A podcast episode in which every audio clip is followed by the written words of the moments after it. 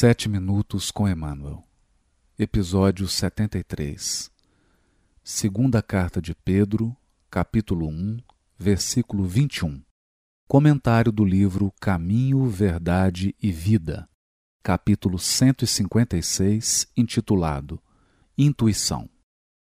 Pois que a profecia jamais veio por vontade humana, mas os homens, impelidos pelo Espírito Santo, falaram da parte de Deus. Segundo Pedro, capítulo 1, versículo 21. Comenta o benfeitor.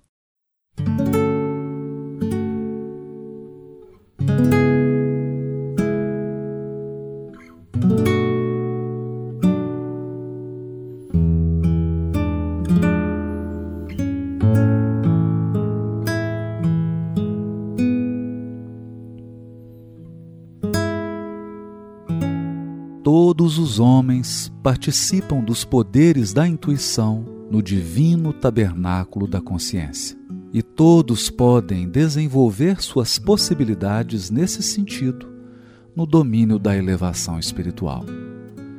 Não são fundamentalmente necessárias as grandes manifestações fenomênicas da mediunidade para que se estabeleçam movimentos de intercâmbio entre os planos visível e invisível. Todas as noções que dignificam a vida humana vieram da esfera superior. E essas ideias nobilitantes não se produziram por vontade de homem algum, porque os raciocínios propriamente terrestres sempre se inclinam para a materialidade em seu arraigado egoísmo.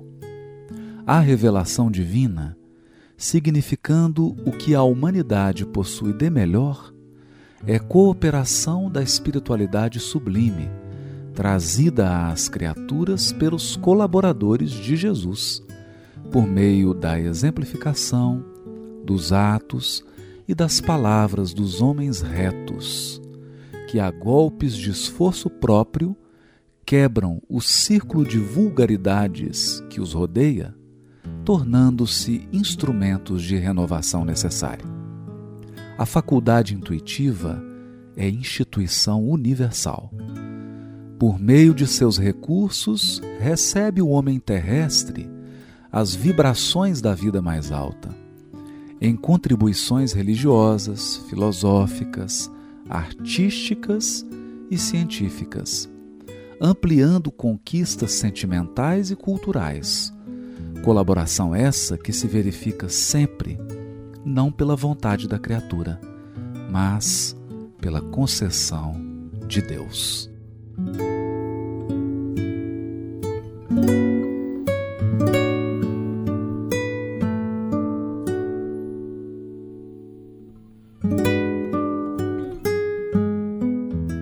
Todos os homens participam dos poderes da intuição no divino tabernáculo da consciência.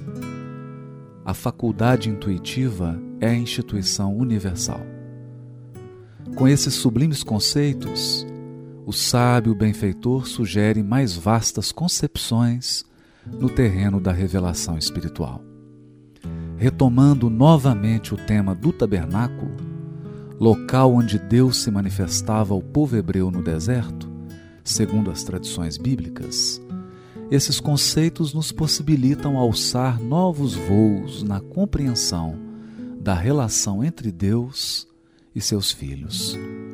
O Pai amoroso e sábio atende a todas as criaturas, orienta a todas elas, inspira, dirige, renova, consola e esclarece nos recessos da própria consciência de cada uma delas através dos recursos universais da intuição, recebe o homem terrestre as vibrações da vida mais alta, sobretudo no que diz respeito ao seu próprio destino.